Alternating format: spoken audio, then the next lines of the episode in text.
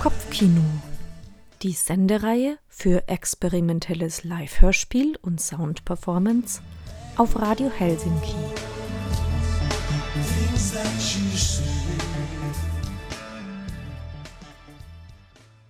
Hallo und herzlich willkommen zu Kopfkino.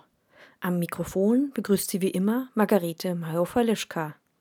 Heute Autonomous Dialogues. Die Netzkunstplattform Mur.at hat sich im Jahr 2020 bis 2021 mit dem Thema autonome Systeme beschäftigt. Autonome selbststeuernde Technologien sind ja heute in aller Munde, von der KI bis hin zum selbstfahrenden Auto. Aber was bedeutet eigentlich Autonomie auf persönlicher, gesellschaftlicher und politischer Ebene? Welche technischen autonomen Systeme umgeben uns und wie können wir sie kreativ beeinflussen? In den folgenden 30 Minuten hören Sie eine Klangcollage, die aus Soundarbeiten und Gesprächsausschnitten besteht, die im Rahmen dieses Projekts gesammelt wurden. Mein Dank geht an Pablo Marinha, Daniele Pozzi, Alisa Kopza und Alissa Aska sowie an das Team von Mu.at, die am Projekt Autonomous Systems beteiligt waren. Dieses Stück Autonomous Dialogues wurde auch im Rahmen des Radiokunstfestivals Radio Art Zone in Esch, Luxemburg, in 2023 ausgestrahlt. Wie immer wünsche ich Augen zu, Ohren auf, viel Vergnügen.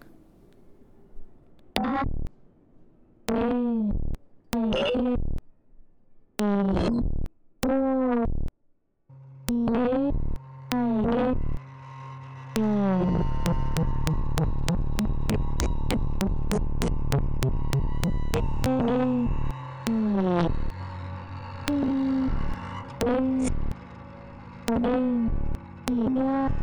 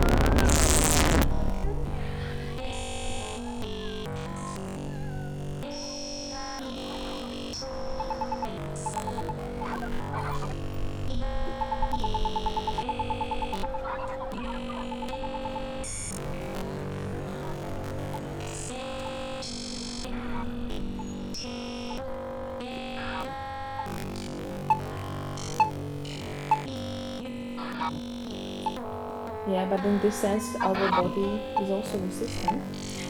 It is a system. It's not an autonomous being because we input things. I mean, we constantly we drink water and then we feel better, or we eat too much and we feel sick, or we go outside in the sun and input vitamin D. So this is not an autonomy. It would have to be really our body regulates itself, and then some things do regulate themselves, but not everything. If we stay up for 48 hours, we will feel like garbage. I find we are also coming back to some like some some very deep principles and experiments that come from cybernetic system theory or cybernetic philosophy. Um, where it is very evident that no system is com- completely closed in itself, but there is always points of connection.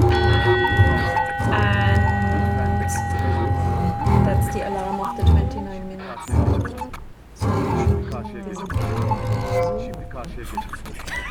Şimdi karşıya geç.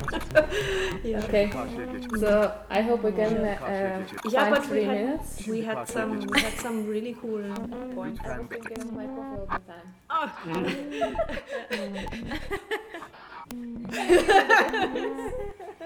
So you looked at it and hoped it would move across the table. Yeah, I tried all my uh, possibilities with eye contact. I don't want to erase that, so they're like doing that. That's fun.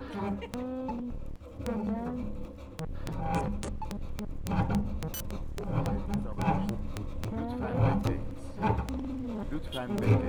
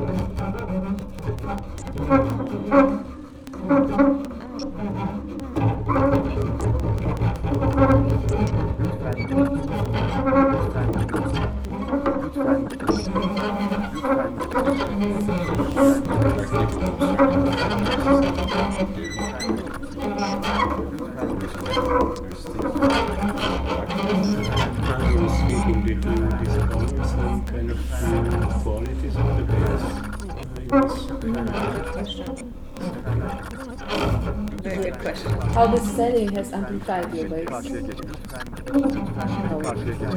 To me, uh, it changed the the role and function, uh, how I perceive it. It became it was more like an I can step back and can watch and to.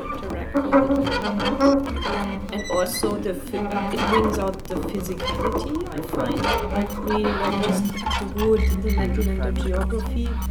And when you're a trained player, it's a very functional thing. There are certain functions that you use, but others are completely ignored. And it really turned over the perspective. I feel it became more like a like a sculpture in a way. And and then I also I found it very interesting because basically such an instrument is a very old and ancient thing. And then we confronted it with like all these very new technological elements. And still it feels organic, so it doesn't feel like you're putting something on it, but it really integrates and resonates and starts to create interactions.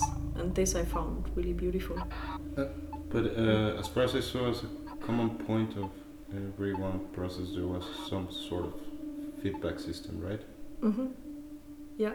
Uh, I, I mean, I was using convolution reverbs. Uh, Yeah. I don't know exactly Mm. wh- where were you using it specifically. Um, Yes. you mean me?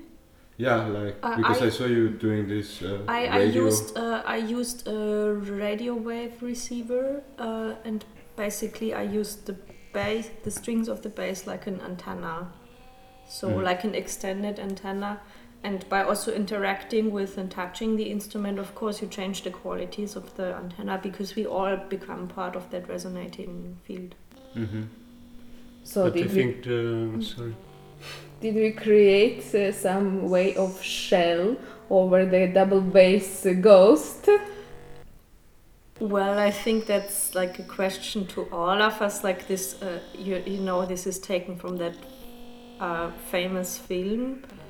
Um, that the idea of the cyborg, or the cyborg, is like the the human soul in what the, you call the te- technologically amplified body, and you can't decide anymore like what's natural or organic and what's technology. Um, and I think we created like layers of shells. Like each of us added something. And the end, it also it stayed open because we're still continuing and we could have developed this further. I think that's also um, a characteristic of a system that it can perpetuate and go on. Also, it doesn't have a conclusion. Do you think we still reached some kinds of temporary conclusions, or do you have your own fazit from that project?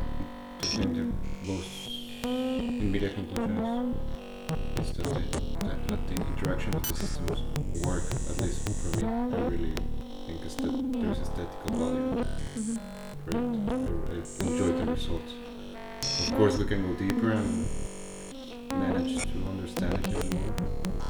For me, it was very interesting that like the bass uh, was kind of the, the center note, and we were like everyone was doing his stuff somehow, but still we were connecting to a material thing, you know. And yeah, I found this quite uh, quite interesting to work with. But we were kind of trying to make connections between each other all through through the bass. We should try to, to do it more often. So it became somehow a hub. Um,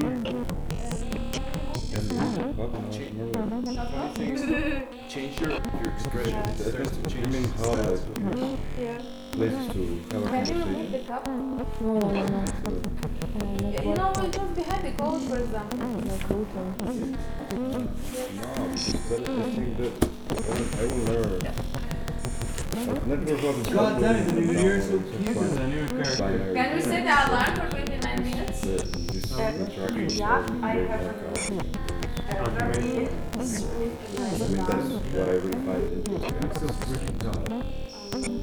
Probably super. That's why the interest is So it's the lack of traceability and interactions. Of course, if you spontaneously understanding. And how is I mean, for me, binary processes are extremely boring. It's just like, this is good, this is bad. And for me, it works really cool. One. Like religious thinking So we start speaking. and uh, not ethical thinking at times. Let's do this one first. makes sense Which The unsolved conversation. Mor- moral, So, um, before the we what is it? uh, decided to do Ethical unsolved thinking, in this conversation, and said, what are the first, what are the, the three, so many Different names, aspects three and characters. morality is more. So I think one of us said like, okay, we need to do, a, we need to pick a, a topic for our first project. Like yes, And the how human we're brain and approach no this? system works in that way. And, but I um, was thinking of the bass. I think a good idea would be not like a to hub, like pick a keyword, but more maybe like some kind of keyword. A And the, like, you know, watching what a we say of basic the premises system. that we tell, Aware I mean, of Domia saying the to enjoy that, and then it would say, okay, that it's showing self-organizes. And that's what I was We curious, like, if something interact that observes only one through- and the, mainly through the the term bass. that is So that's where, in all of those. where communication is happening. Yeah, but this is about So uh, it's a little bit like unselfed part. speech, This is not mhm, the speech cohesive or the voice is also a tool Yeah, but I thought we were going to that we record that. use to Yeah. communicate and That we interact, record with the we snap made the base not with that the kind camera. of tool. Okay. I thought that was with the Connect passing ideas. by Yeah, the yeah. phone. So we Yeah, have yeah. So each of us talks would be interested individually, and we pass the knowing phone and we use if, the lenses. uh, That means all part these one is thoughts gonna be about Snapchat autonomy and part the two way is we gonna be work, if Snapchat that and only part three made a is change Snapchat. for yourself, for your own Okay, personal that's a lot of Snapchat, but I'm just- that's what I was- But it's fine. It's fine. We don't the have to. way Yeah. you're Um, so the coffee table discussion is actually in general. I mean, also uh, that social be like the conclusion. we- Mhm, Yeah, no, no. I thought we had only yeah. discussed Ah, this is adding. the conclusion, not the beginning. Yeah. Yeah, the, the Yep, it is. conclusion, It's the just- autonomous yeah. aspects. Yeah, but we only had we discussed Well, maybe really, putting this in to break up a little bit of the monotony of only using Snapchat, but it's fine. It's no big deal. It's we can just start with You, you were it. saying about the Um, speaking the language. What- What I found Someone should ask- about this ask- was is that Which we're all speaking and we're using the same resonant body to speak. So we're all speaking at the same time. I'm trying to start conversation. Yeah. Yeah. It's very random. And Can it, you that, just, that like, is interesting in, in a sense because there is no need to pause, Yeah. Yeah. listen, then Uh, continue. Which aspect In an of ensemble, autonomy in a you think we more addressed in the approach? traditional sense you will be harmonizing this conversation but here was like input everything to the resonant body and speak Let it speak. yeah yeah yeah i mean i, I think i find that extremely interesting I also find it interesting that somehow we didn't intend, but th- the, the work we did with the base is materializing so many ideas, and we got so focused on it. And we have been talking so much about purely digital things, like what does autonomy mean in relation to artificial intelligence, for example. But then we ended up really also centering in on a very old physical acoustic thing. And this is something I find interesting this relation between um, which layers or shells of digital tools and actions do we create and how do we relate them to the very physical analog world and to me one facet of the project is we need that interaction i don't really believe in the only digital future but we need that rarity in, in between Would only analog work? Is the question. Or do you feel like we need digital and analog? Or do you feel like only analog would also? No no it's like a counterbalance So you think So- both are? Yeah, yeah. So you can't turn back the wheel of time. That's that's for sure. Um, but then also like de- defining ourselves and our future purely from the digital is so it's obvious that it's, uh, it's not working. it's limiting Yeah, it's limiting. And then also I, I find it interesting that actually the the most fascinating moments come out when you're creating that interaction of the digital and the physical world and things emerge. Yeah, I, I like this uh, observation part when uh, we just, uh, how to say, express ourselves through making the system, interactive system, and then just observe how does it connects to another system, how does it actually behave after a lot of time Yes, if it in is a not way, like predictable, we are- but what we we are have aimed on equal terms, so we didn't have a Um, hierarchy of somebody yeah, curating the very others, but we were sort of like co-curating the whole process. But process. also maybe to go back to your create question, what is the co-curation? Take Uh, out well, I process? felt like we, we always started to set up rules and we always also went into that messiness state, can which is like when you have a lot of Like interaction, you sometimes can't control what comes out. But in the end, it was also beautiful to observe that like there was uh, also unpredictable things resulting.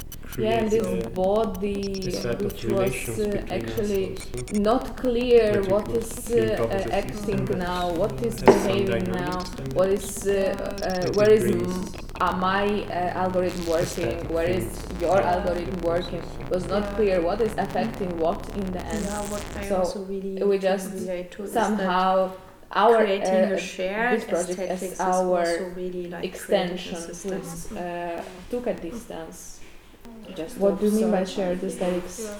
Um, I, I think I can also this explain process the that we had of uh, one work with the double bass is that yeah, since I am a working bass together player, was to me my only instrument is really like a part of my body, or it's my creating bits and parts that we finally And put together. To I wanted to sort of but it was experiment also providing discussing and the and developing what happens a process of sharing aesthetics and approaches, and we used And autonomy as a really node to also just to like connect, like we used the uh, bass as a node gi- give to center our uh, activities. to the group and And because we all have different have ideas or or like also very active wishes or and I enjoyed this moment of not knowing what's gonna happen and just concepts like, or uh, questions what we want to autonomy to be for us or how autonomous we want to be I, I think for ourselves in relation to each other. just, project or And in the end, we didn't mean to answer what autonomy is, but we Do you think we used it as a kind of node or a connecting point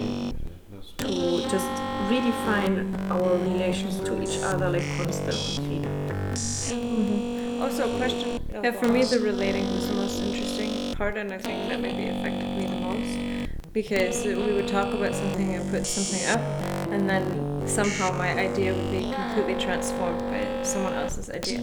And I thought this this process of kind of sharing and then iterating, and somehow it was like a way of each of us interacting with our work that brought us to a conclusion that we wouldn't normally have gotten to.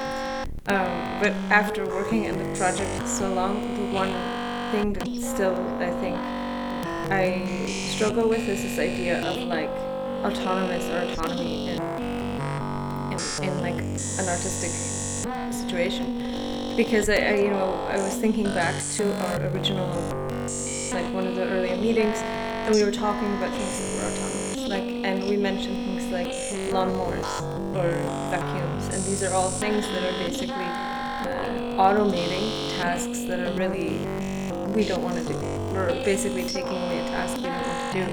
And I think something that internally I have always this confliction with is then why automate something that you do want to do, which is art. Of course, like to automate this process is, um, is this is also something that I kind of struggle with. And I'm, I would also really be interested to hear other perspectives from you, like what, how you feel about this idea of autonomy in, in art and how it will, like, how you feel about it.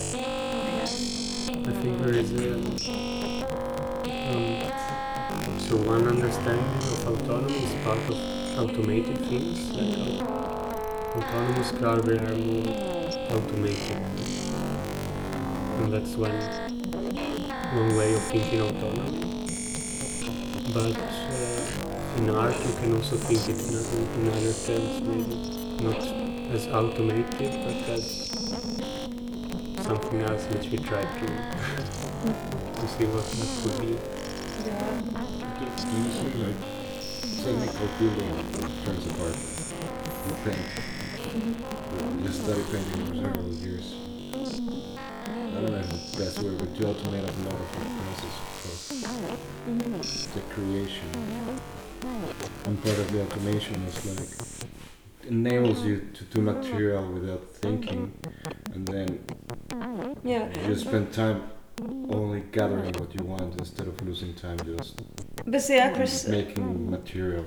I, mm-hmm. I guess I mm-hmm. perceive that as a utilitarian mm-hmm. concept. Not a, it's not a creative aspect at all. This is like I can, I can automate a max patch, to do something really really simple, but the autonomy is not part of the creative process. It's just. I don't know. Yeah, I agree. That's, that, yeah. So that's where, to me, I struggle But- with this idea of autonomy as a creative situation.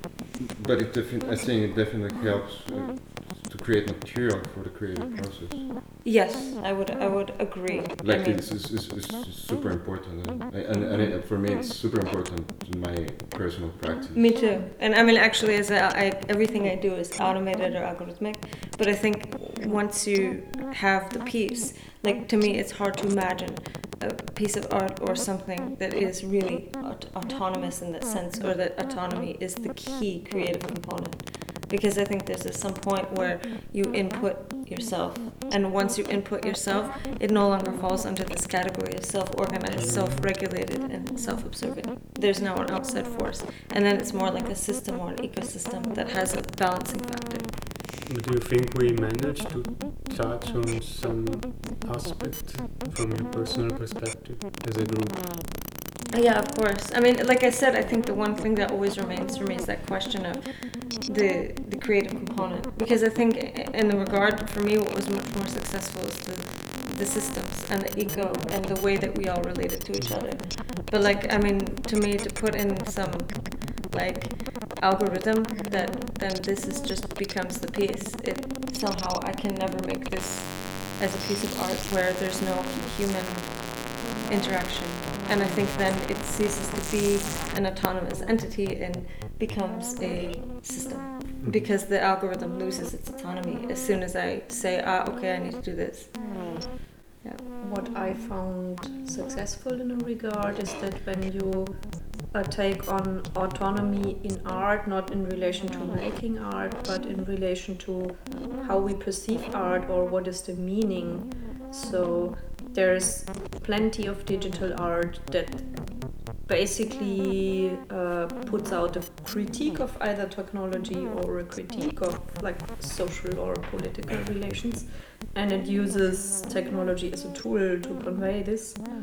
Um, but there is this old idea that like came up like from from kant and is still conveyed today that we can also appreciate art as autonomous by just create, creating a space where you just aesthetically enjoy it and you don't really need to relate it to things in the outer world. Mm. And this is something I think that we kind of realized also in the way that we were very playful and also it means sometimes to not take things too seriously right yeah um, so of course like everything can be seen political. Like when you have a computer you know that maybe invo- it, it, it was created involving child labor in asia or there's there's all these meanings and layers behind that you can relate to but we decided to not relate to all of them.